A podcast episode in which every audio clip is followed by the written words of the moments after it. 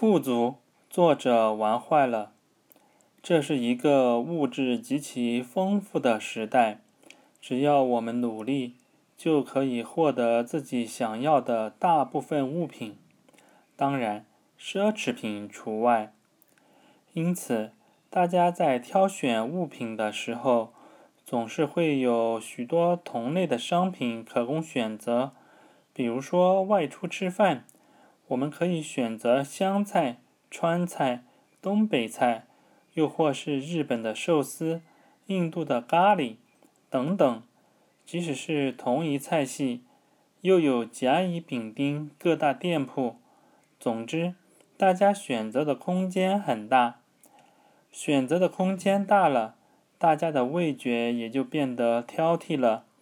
昨天在张三的店吃。可能觉得味道淡了点，今天在李四的店吃，又感觉食材不够新鲜。总之，为了找到美味的食物，许多人愿意付出大把的时间和金钱，并且乐此不疲。为什么人们会有这么挑剔呢？当然是因为生活条件好了，选择的范围大了。社会发展不均衡的情况还是客观存在的，有生活富足的，也就有为生活努力拼搏的人。如果他们不拼搏，可能得不到明天早上的面包和牛奶。为了生活，努力加油！